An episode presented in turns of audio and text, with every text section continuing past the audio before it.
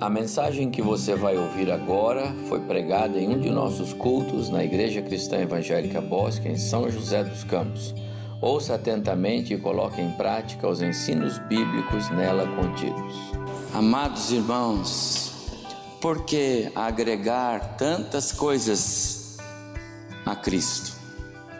O texto que o pastor André leu e nele agora nós vamos meditar é um texto no qual Paulo nos ensina que Cristo e nada mais é o que importa. E eu quero continuar a partir da mensagem que no domingo passado o pastor André trouxe aqui, nós estávamos lá na igreja do aeroporto, falando sobre ser cristão é andar na contramão do mundo, mas não só do mundo não convertido, não só andar na contramão do mundo perdido, do mundo sem Cristo, do mundo que não tem o temor de Deus. Muitas vezes ser um cristão, assim como Paulo está nos ensinando no texto que lemos agora de Filipenses 3, é andar na contramão da religiosidade do mundo. Há uma religiosidade, amados irmãos, que tenta colocar aditivos espirituais para trazer uma melhor adoração a Cristo, um melhor culto a Cristo. E nós ouvimos agora nesse hino lindo do conjunto uma mensagem bíblica tremendamente teológica, contextualizada com as Escrituras, que Cristo e nada mais, só Cristo e em Cristo é que nós temos vitória. Eu preciso de Cristo, nós precisamos de Jesus, amados irmãos. E nós temos que segui-lo a maneira como ele, Jesus, nos ensinou. Esse texto que o pastor leu junto com o conjunto aqui à frente, para mim é um dos textos mais preciosos que eu é, tenho comigo das penas de Paulo. Alguns outros, evidentemente, que só Paulo poderia é, ter escrito mesmo, né? Depois de ter passado aqueles anos todos sendo instruído pelo Espírito, ah, o Paulo, com todo aquele conhecimento teológico da, no, da velha aliança, não é? Como ele mesmo diz aqui, criado aos pés de Gamaliel, zelo fervoroso na lei de Deus, tanto zeloso que perseguia a igreja, porque ele considerava a igreja uma ameaça para a, a, a religião a fé judaica. Mas esse Paulo, amados irmãos, quando ele foi achado por Cristo no caminho de Damasco, quando ele foi encontrado por Jesus, e quando os olhos dele se abriram de fato para as boas novas do Evangelho, esse Paulo pega toda aquela bagagem da antiga aliança e diz assim: Isso tudo para mim é refúgio.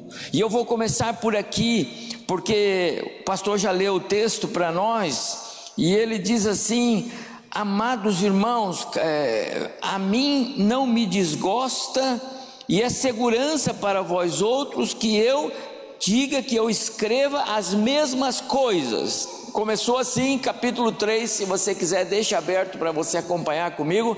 Paulo está dizendo: Olha, eu, eu, eu vou escrever o que eu já tinha escrito, eu vou repetir.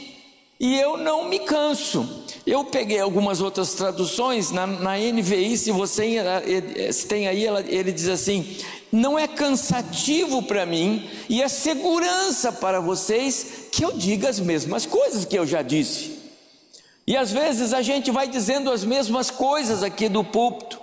Havia um pastor que só pregava sobre missões na igreja dele, domingo após domingo, sermões missionários, sermão missionário.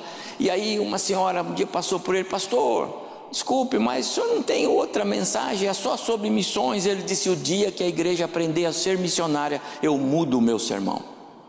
Algumas coisas, meus amados irmãos, nós precisamos repetir, repetir. Então, Paulo diz na tradução brasileira: não me é penoso e é seguro para vocês que eu escreva as mesmas coisas. Não me custa repetir as mesmas coisas, será melhor para vocês. E o que ele vai falar, meus amados irmãos, é que Cristo e nada mais é que nós precisamos na nossa vida. Se somos cristãos, se a graça já nos alcançou, se a nova aliança já é uma realidade na minha vida, então eu preciso de Cristo, só de Cristo. Me lembro que o pastor Nidovaldo e Elaine, numa das vindas dele, deles aqui para o Brasil, lá da África, né? É, compartilhando conosco a respeito da, das dificuldades que eles tinham com a, a, pregação do Evangelho para o povo africano lá em Moçambique. Ele disse assim: sabe qual é o problema?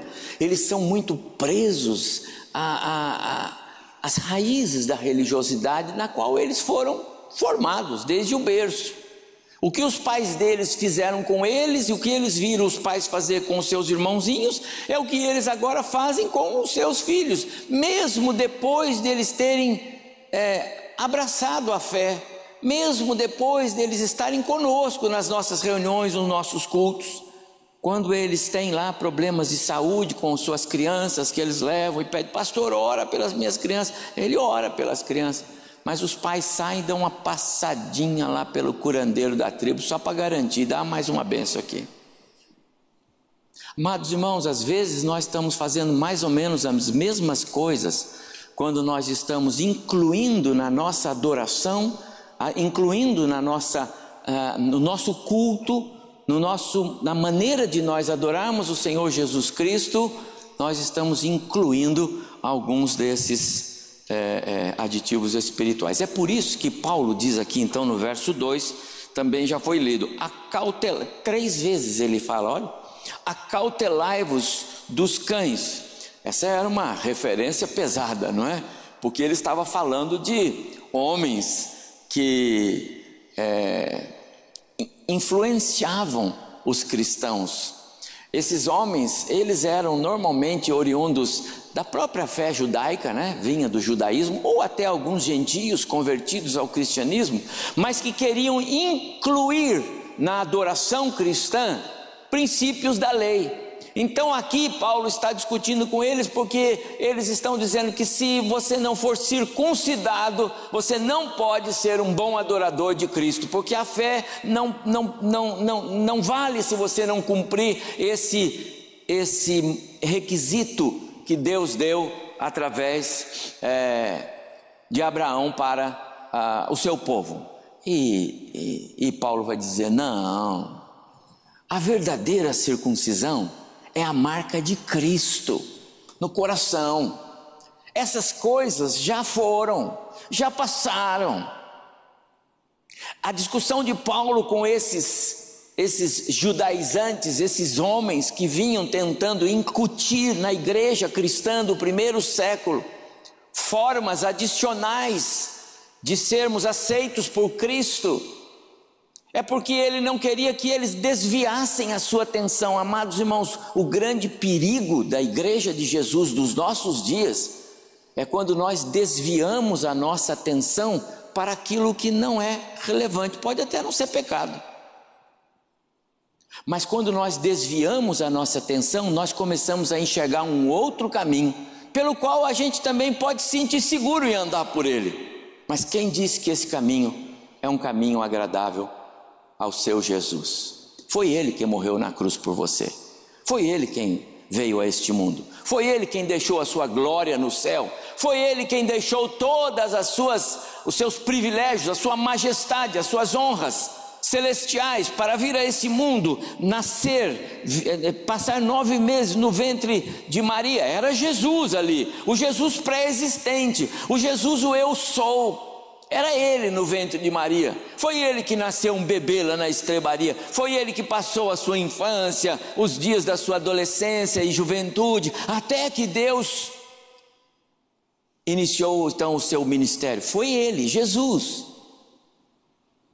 Esse Jesus é quem nós devemos adorar, é só Ele, e não permitir que outras coisas, e às vezes nós nos firmamos em outras coisas, e somos levados por alguns que querem dizer que essas coisas fazem parte. Paulo está dizendo aqui: acautelai-vos dos cães, acautelai-vos dos maus obreiros, acautelai-vos da falsa circuncisão. porque nós é que somos, o verso 3 que já foi lido. E aí, a partir do verso 4, ele vai dar algumas características pessoais. Ele diz: Olha, se alguém pensa que pode, eu sou o primeiro, porque eu vou dar a vocês algumas informações a meu respeito. E aí ele vai falar da origem dele, da tribo dele. Eu sou da, eu sou da tribo de Benjamim. Isso aqui é uma preciosidade. Davi era dessa tribo. Eu fui criado junto aos pés de um dos homens mais preciosos da fé judaica. Eu era perseguidor da igreja, eu era zeloso pela lei. Então não venha me falar sobre esses essas vantagens. Mas agora, a partir do verso 7, ele vai dizer que essas vantagens todas ele considera como perda. A palavra é: isso é desprezível, isso não tem valor nenhum. E ele vai fundo, é como que fosse um, um esterco. Amados irmãos, crer e pensar em Cristo e nada mais, é renovar a cada dia o nosso compromisso com a suficiência dEle. Ele, Jesus, é suficiente. Algumas vezes, é, nós somos é, tentados a ser ou agir como Saulo de Tarso. O Saulo de Tarso é o Paulo antes de ser convertido, certo? Nós somos tentados a, a ser como ele antes da conversão, seguros nas nossas conquistas. Ah, eu já estou seguro. Não adianta o pastor falar disso, eu já eu estou seguro, eu já sei. E aí nós fazemos o nosso projeto de vida em cima da nossa segurança, do que, daquilo que nós entendemos que é a fé cristã. E como nós pecamos e como nós esbarramos nas, nos princípios doutrinários mais fundamentais da nossa fé cristã, quando nós achamos por segurança que nós estamos, é, estamos bem, eu estou tranquilo, Falta-nos a humildade de nos curvar, não a palavra do púlpito do pastor, mas daquilo que a Bíblia nos fala a respeito do que é e como deve ser a vida cristã. Falta-nos humildade muitas vezes para descer do nosso pedestal e reconhecer: o professor falou aquilo, o pastor pregou aquilo, a Bíblia está dizendo isso, Jesus disse aquilo. Nós estamos muitas vezes seguros nas nossas agendas religiosas. É, eu tenho já uma certa segurança na minha agenda religiosa. Eu já cumpro os meus compromissos religiosos. Eu já fui à igreja hoje pela manhã. Eu já fiz isso. Eu já dei o meu dízimo. Até eu dei até uma oferta extra lá para missões. Eu eu ajudo na igreja. Eu tomo conta daquilo. Eu dou aula para que eu faço. Eu, eu nós sabe nós estamos seguros naquilo que nós fazemos para Deus como se isso fosse importante e fosse um fator preponderante no nosso relacionamento com Deus. Meus amados irmãos, se alguém tinha de que se gloriar, Paulo disse: Eu sou o maior. Mas Deus não está muito interessado naquilo que nós fazemos, o tanto que Ele está interessado, o quanto nós aprendemos a doutrina cristã. Qual é a base da doutrina cristã? É amor. Quando os homens maus, judeus, os, os escribas, os, os fariseus da história, quando eles quiseram pegar Jesus com relação àquela moça que foi, aquela mulher que foi apanhada em adultério, eles disseram: se ele for um cristão de verdade, como ele está dizendo, ele não vai mandar jogar pedra nela, afinal, a base da pregação dele é amor. Então vamos deixá-lo, vamos pegá-lo pelo pé. E se por acaso ele vacilar em não querer cumprir a lei, a gente pega ele, porque aí ele está. Tem, a lei diz que tem que ser apedrejada. Mas eles estavam falando com Jesus, o mestre dos mestres, Senhor dos senhores, o eu sou. E todos foram pegos no contrapé, porque Jesus concordou com eles, mas não permitiu que nenhuma pedrisco fosse jogado naquela mulher, porque ele falou no coração deles: concordo com vocês, mas atire a primeira pedra quem não tiver pecado. Pronto, foi todo mundo embora. E a mulher, ele disse: Minha filha, ninguém te, te acusou, então eu também não. Porém, porém, vai e não peca mais. Combinado? Não é para ficar do jeito que está, não. Não vou abraçar você com o seu pecado, mas eu vou pedir a você uma coisa: vai e não pecas, peque mais. É assim que Jesus tratou o pecado e o pecador. Amados irmãos, a fé cristã, ela nos diz que Cristo e nada mais é suficiente. Era a mensagem de Cristo que mudava a vida da comunidade onde ele chegava. Era a palavra de Cristo que fazia diferença no meio daquelas multidões. E quando você vai lendo os evangelhos, e eu acabei de ler os quatro evangelhos numa sequência, numa leitura assim, como é impressionante quando vocês cantavam aqui agora, pastor, eu estava me lembrando das leituras. Amados irmãos, é, é impressionante você pensar que a os milagres de Jesus re, re, relatados em Marcos, Mateus, Lucas e João também, os milagres re, eh, eh, relatados, os feitos de Jesus, são pequenos demais perto da quantidade de curas que Jesus fez, a quantidade de pessoas que ele atendeu, a quantidade de pessoas que ele tocou, que ele pôde mudar a história, é muito grande, irmãos. Quando João escreve lá no penúltimo capítulo do seu evangelho, e Jesus fez muitos outros milagres e sinais, e se nós fôssemos colocar todos aqui, não caberiam num livro, não é assim que ele fala? Sabe por quê, irmãos? Porque não dava mesmo. Jesus e nada mais. Esse é o tema pelo qual Paulo nos prende aqui. Crer em Cristo e nada mais é pensar no nosso compromisso com a suficiência dele, é renovar o nosso compromisso com o que ele nos ensinou, é caminhar sem atalhos, sem desvios, é andar por uma estrada que nem mesmo acostamento tem para que ninguém pare nele. É Jesus. Sou vitorioso em Jesus mais que vencedor em Jesus. O que ele nos fez, ou o que fez por nós,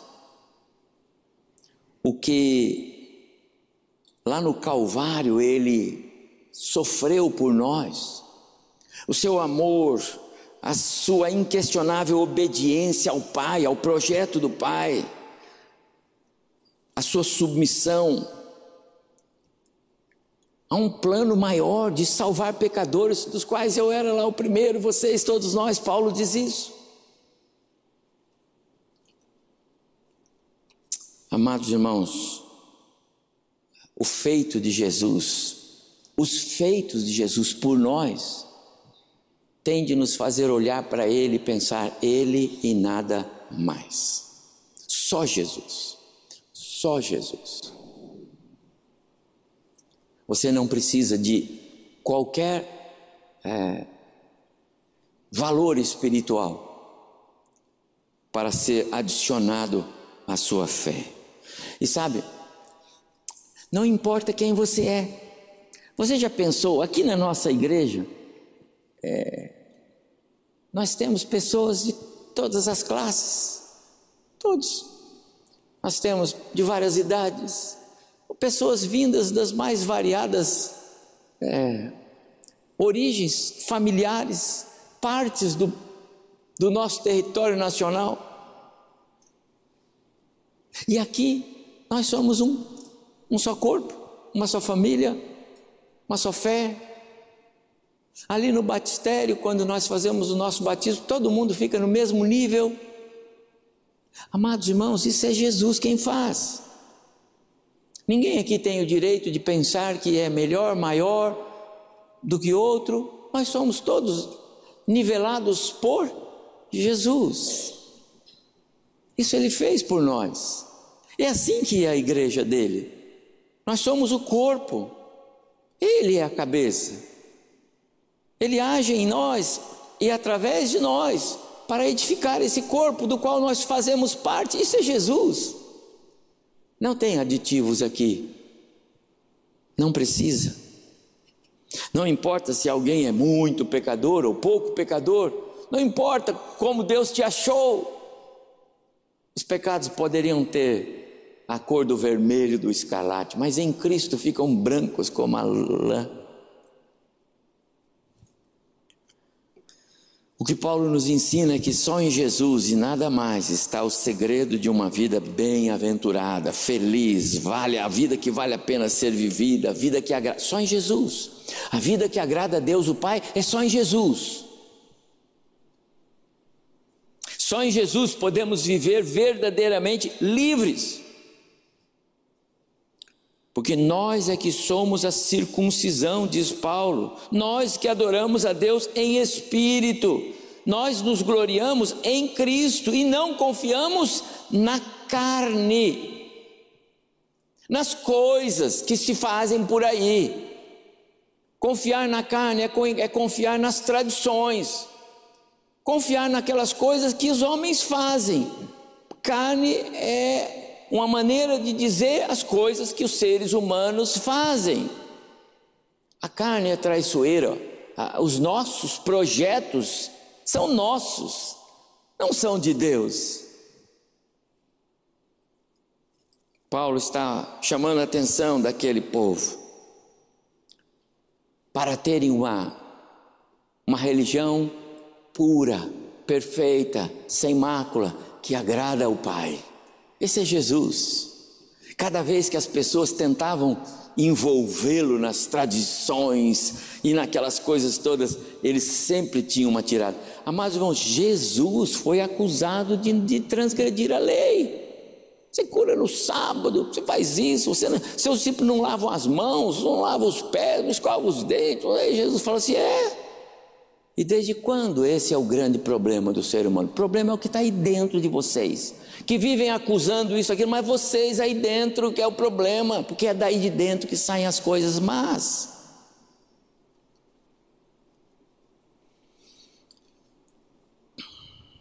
Paulo, a partir do verso 7, vai nos falar um pouco sobre a singularidade de Cristo. Cristo cumpriu e tornou ineficaz todo e qualquer adereço da lei.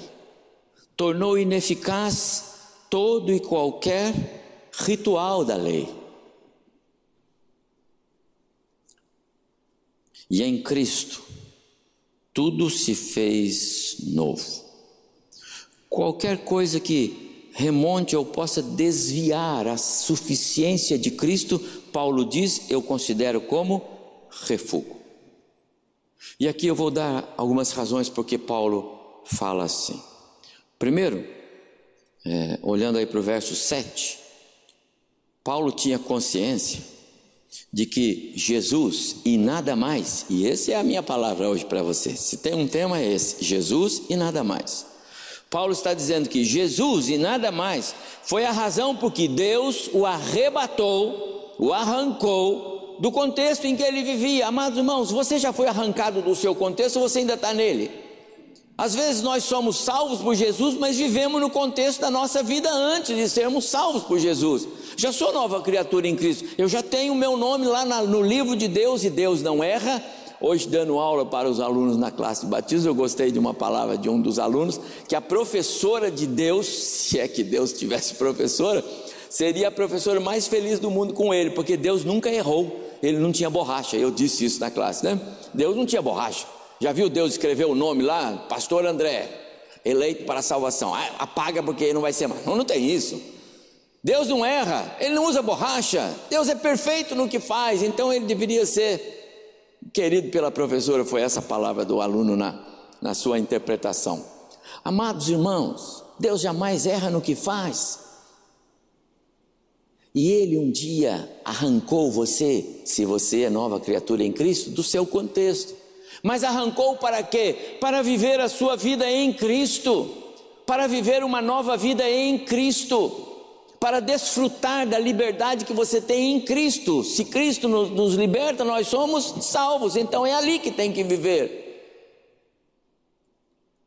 Não precisa mais de querer imitar lá os africanos, segundo o testemunho, a ilustração do pastor Nidovaldo. Mas o que para mim era lucro, isto considerei perda. A palavra aqui, desprezado por causa de Cristo. Todo aquele amontoado de vantagens legais, benefícios da tradição, privilégios no qual ele, como um fariseu, desfrutava, era enorme vantagem. Como deixar essas coisas? Em 2002, 2002 ou 2003, agora esqueci, mas 2003, quando eu fui me despedir dos meus colegas de trabalho, lá na Embraer. Vou dizer para elas: eu vou embora, já acertei tudo aqui, eu vou embora. Agora eu vou ser só pastor. Todos sabiam que eu já era para você só pastor. Mas como? Você vai deixar aqui? Pô, agora eu vou ser pastor. Serei, eu já sou, mas agora você é tempo integral. Mas como? Mas vai deixar essas coisas aqui como se fossem vantagens, algumas coisas lá, entendeu? Amados irmãos, às vezes nós somos salvos em Jesus e ainda estamos presos a algumas coisas que, pastor, mas isso aqui não é bem assim, não prende, amado irmão, prende, porque cria em você a possibilidade de andar por um caminho que Deus disse não é para andar por aí. Sim, deveras, verso 8: considero tudo como perda por causa da sublimidade do conhecimento de Cristo, por isso eu perdi, eu joguei fora porque o meu, o meu negócio agora é, verso 9: ser achado nele, em Cristo. Quando Paulo escreveu a carta aos Colossenses, capítulo 2, verso 16, ele disse assim: Portanto, pode abrir, Colossenses capítulo 2, verso 16. Grifa esse verso, amado irmão. Faz tanta diferença quando a gente tem versos grifados na Bíblia, para no momento certo nós nos lembrarmos deles.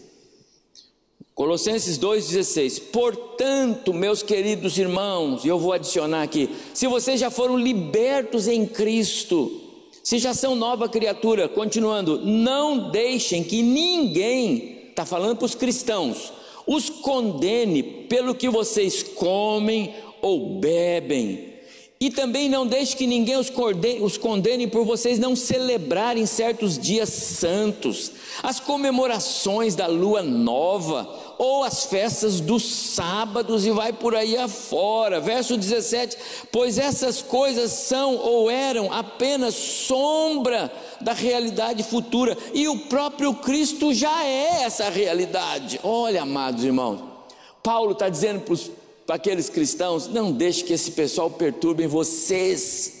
Não deixe que eles queiram colocar um cabresto em vocês e guiarem vocês por um caminho que depois vocês não conseguem sair dele. Vocês têm que ficar explicando o que, que é isso e não é. Essa é a beleza, amados irmãos, da nova aliança. É disso que Paulo está falando. A instrução de Paulo e eu vou repetir aqui: a instrução de Paulo não foi de Pedro, de João, de Tiago, de Tomé, é, não foi. Quando Paulo se converte, aliás, quando Paulo é convertido, quando ah, o Cristo convence do pecado, o que, que ele faz? Ele diz: Eu não parti para Jerusalém para me encontrar com os apóstolos. Por quê? Porque eles vinham carregados com as tradições, eles vinham carregados com aquelas coisas que iam pôr peso. Paulo foi lá para as regiões da Arábia, onde ele passou três anos, e ali o Cristo o instruiu através do Espírito. Na nova aliança, fossem judeus ou gentios, eram vidas que já tinham sido arrebatadas da velha vida, dos seus velhos costumes. 2 Coríntios 5,17, Paulo diz: Se alguém está em Cristo, nova criatura é. As coisas antigas passaram. O importante para Paulo agora é ser achado em Cristo. Está aqui, Filipenses 3. tornar-se um com Ele, ser encontrado em Cristo e estar em Cristo. Amado irmão, a, a grande alegria de Paulo era aquela que tem que ser a nossa, porque por causa do sacrifício de Cristo na cruz do Calvário, Deus nos arrancou do nosso contexto e nos transportou para o reino do Filho do seu amor. Ou seja, nós temos que viver a nova realidade. Nós somos o povo da nova massa, não da velha massa. Esta é a beleza do Evangelho de Cristo Jesus. Domingo que vem, primeiro domingo do mês, domingo de ceia, dois momentos preciosos desta igreja. Porque nós temos ceia no culto da manhã e ceia no culto da noite. E eu já digo aqui, eu vejo alguns irmãos e amigos que nos visitam, não é? Se você já é salvo em Jesus, já recebeu o batismo, venha participar da mesa do Senhor, porque é tão sublime a mesa não tem nada de é, é, místico, mas é, o, é a ordenança de, de Jesus para nós. Todos os meses nós fazemos isto. Todos os meses nós nos lembramos do nosso Cristo ressurreto. Todos os meses. Todos os meses. Jesus tomou um pão e disse: Fazei isto esta é a memória de Jesus, amados irmãos. Como é precioso para a igreja andar na contramão do mundo, andar na contramão da religiosidade do mundo, para entender aquilo que Deus quer de nós como adoradores.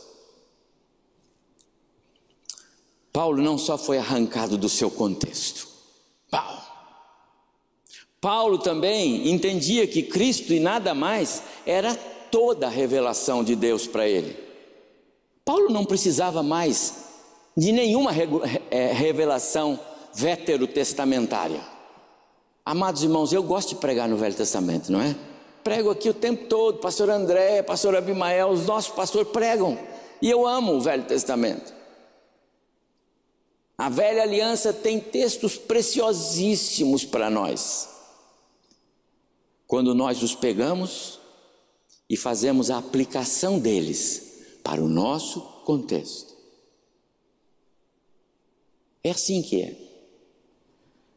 Mas Jesus e nada mais é toda a revelação de Deus para alguém que agora está na nova aliança. Verso 8, Filipenses 3. Sim, deveras considero tudo como perda por causa da sublimidade do conhecimento de Cristo Jesus, meu Senhor. Final, início do verso 9. E ser achado nele Quando eu leio Gálatas, capítulo 1, verso 15, verso 16, Paulo escrevendo aos Gálatas, ele diz assim: E Deus resolveu. Você conhece a tradução ao meio da revista atualizada que diz assim: Aprove a Deus revelar seu filho em mim. Né? Pega a tradução nova, isso que Deus resolveu, né? Aprove a Deus, é a tradução da área que a gente está mais acostumado.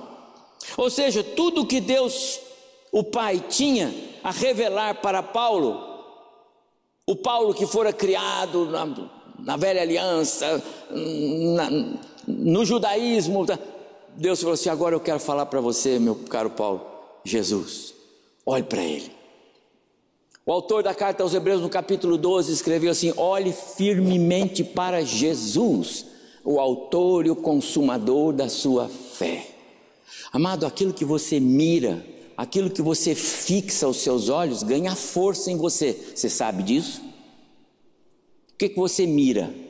O que, que você gosta de ver? Os programas de televisão, tipos de filme, revistas, seja lá o que for, internet, consultas de página, o que, que você gosta de ver? Aquilo que você gosta de ver, saiba, ganha força em você. E agora Deus está dizendo para nós, através do autor da carta aos Hebreus, que você tem que fixar os olhos em Jesus, porque é Ele que tem que ganhar força em você e não as coisas que falavam dele antes dele vir. Jesus e nada mais, toda a revelação. Por quê? Porque foi através de Jesus, amados irmãos. Paulo considerava tudo então como refúgio. Jesus é a revelação maior de Deus aos homens, Jesus é o maior tesouro. Ele mesmo contou duas pequenas parábolas, dois versos cada uma. Alguém encontrou um campo e no campo encontrou um tesouro precioso, ele vai vendo tudo que tem e compra aquele campo. Outro encontrou uma joia muito preciosa, vai vendo tudo que tem para comprar aquele campo por causa daquela joia, porque o tesouro precioso aí é Jesus. É a boa nova do Evangelho, que ele, Jesus, incorporou em si mesmo. Ele é a boa nova do Evangelho. Você encontrou Jesus? porque o Espírito Santo fez olhar para a cruz e ver Jesus ali em seu lugar, então você encontrou o maior tesouro. Então fixe o seu olho em Jesus. Jesus e nada mais foi todo o conteúdo a partir de agora, então, da pregação de Paulo. Que que você tem pregado por aí? A sua vida prega o quê? Os as atividades que a sua igreja faz. Muitas pessoas pregam a atividade que a igreja dele faz. E é tão ruim porque quando as atividades não agradam as pessoas para as quais nós falamos, então nós pregamos falsamente, foi uma fake news, porque nós pregamos falsamente aquilo que deveria ser a verdadeira mensagem do Evangelho. Paulo a partir do momento em que ele foi achado em Cristo, ele diz que toda a pregação dele, sim, deveras tudo mais como perda, por causa da sublimidade de Cristo. Deus estava conformando Cristo na vida de Paulo e conformando Paulo à imagem de Cristo. Conformar, moldar. Ao mesmo, ao mesmo tempo que Deus punha Cristo para ser a, a própria vida de Paulo, afinal, ele vai dizer em algumas vezes: para mim o viver é Cristo, porque o que ele quer ver é Cristo conformado na vida dele. Ele quer que as pessoas olhem para ele e o vejam como o próprio Cristo. Sejam meus imitadores, como eu sou de Cristo. Poucas pessoas falam isso. Já vi alguns dizendo: olha, não me imite, não, pai, eu sou falho, imita Jesus. Os Paulos dizem: pode me imitar eu imito Jesus. Cristo formado nele. Amados irmãos, no passado, Deus falou de muitas maneiras. Falou através de Moisés, falou através dos profetas, falava através de visões, falou através de mulheres, falou através de meninos, falou através de homens, Mas agora, Ele tem nos falado através do Filho. Qual é a mensagem do Filho? E qual é a importância da mensagem do Filho? Jesus é aquele que foi anunciado no Velho Testamento. Há muitas sombras de Jesus na velha aliança. Há muitos testemunhos de vidas de pessoas que refletiram o Cristo que viria em suas vidas lá na velha aliança. Mas hoje, o autor de Hebreus diz: Deus nos fala pelo Filho, porque ele já veio, ele já foi para a cruz, ele já cumpriu, ele já ressuscitou, ele já voltou para a sua glória, ele já está à destra do Pai, de onde ele intercede por mim e por você. Ele completou a a, a obra ele fez totalmente. Eu gosto de pensar que João 14, quando Jesus diz: Não se turbe o vosso coração, creiam em Deus, creiam também em mim. Na casa de meu pai há muitas moradas. Se não fosse assim, eu teria dito para vocês, mas é. E sabe, eu vou preparar lugar para que onde eu estou, vocês estejam também. Amados irmãos, Alguns podem pensar: Jesus não veio ainda porque ele está preparando lugar. Não é? Ele não disse isso? Eu vou preparar lugar. para que onde eu estou você esteja. Se Jesus não voltou ainda, por quê? Ele está preparando lugar. Eu gosto de uma outra teologia. Sabe aonde que Jesus preparou lugares nas mansões celestiais? Na cruz. Ele já preparou, ele já fez tudo. E tendo, o autor bíblico diz, e tendo é, é, concretizado todo o projeto salvífico de Deus, assentou-se à destra das, da majestade nas alturas. Esse é Jesus. Amados irmãos, a ideia de Jesus assentado é porque ele concluiu: o seu lugar e o meu já estão preparados. De Deus, na sua onisciência, ele já nos vê ah, sentados com Cristo nas bodas do Cordeiro, algum dia na eternidade. E como ele não erra, se ele está vendo todos nós aqui lá, e tomara que esteja, todos nós lá estaremos na nossa cronologia, porque na de Deus já estamos. Isso é perfeito. Cristo e nada mais. Em que você tem posto a sua a sua confiança? Em que você tem firmado a sua fé? O que Cristo é para você? Como os valores que você tem como um religioso que é, porque somos religiosos, somos pessoas religiosas, não é? Quem viu você hoje saindo para vir para cá, olha lá, está indo para a igreja. Ó. Família está indo, olha lá. Olha a Bíblia na mão. Estão indo para a igreja, olha lá, tá vendo? Pegou o elevador lá, todo mundo lá, a família do irmão lá, ele vai para a igreja. Somos religiosos. O quanto essas coisas que as pessoas veem em nós já nos deixam confortáveis, a ponto de muitas vezes nós vacilarmos na nossa devoção a Cristo.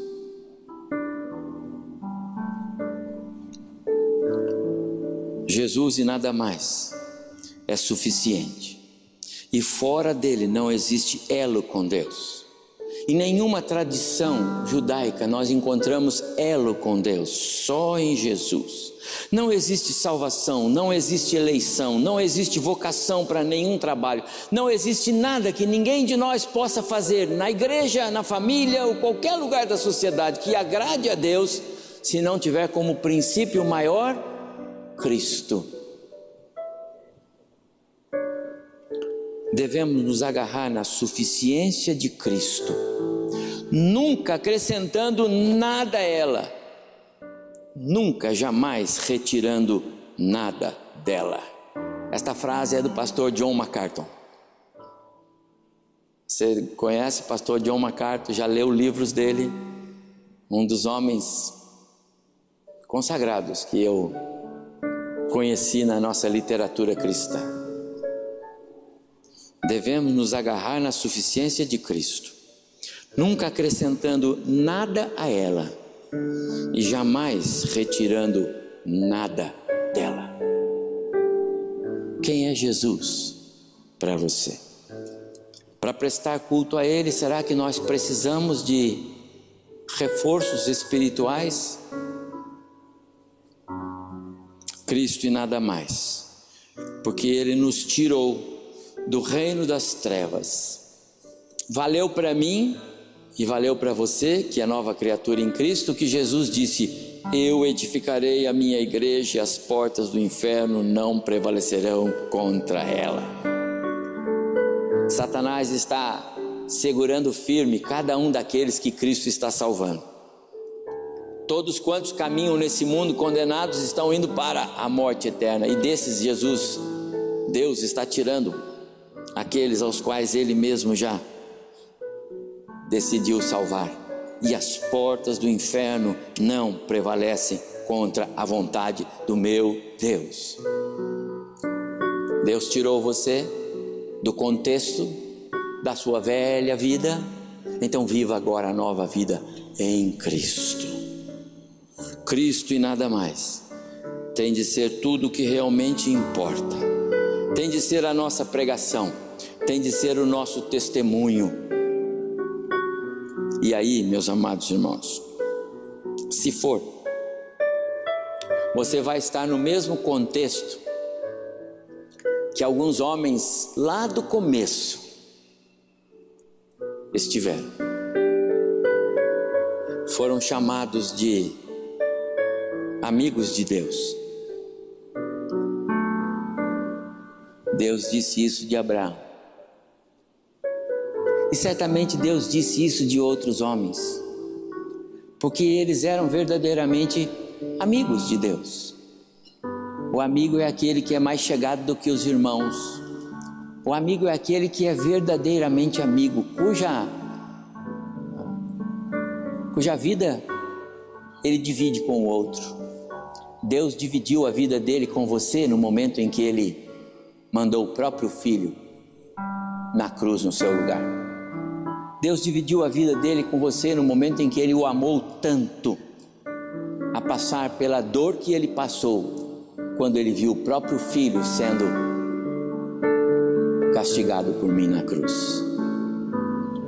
Por isso, Deus está dizendo hoje para mim e para você: Jesus e nada mais tem de ser a sua adoração. Não confie em você mesmo. Não confie em nada que pertence à tradição humana. Não troque nada, nada deste mundo, pela sublimidade de Cristo na sua vida. Se você já tem Cristo como Salvador, levante as mãos e diga obrigado, Deus, porque eu entendo que Jesus é meu Salvador e Ele nada mais importa para mim.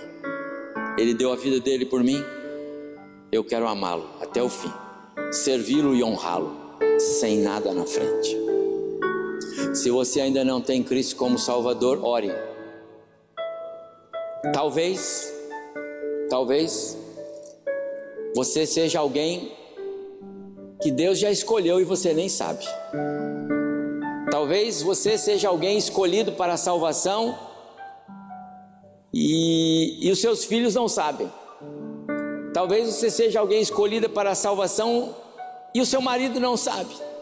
Ou talvez você, marido, seja alguém escolhido para a salvação e a sua esposa não sabe. Mas hoje você pode orar e diz: Deus, eu reconheço que eu estou em pecado. Eu preciso de Jesus. Dá-me esta graça. Se você orar assim, é porque Deus está salvando a sua vida.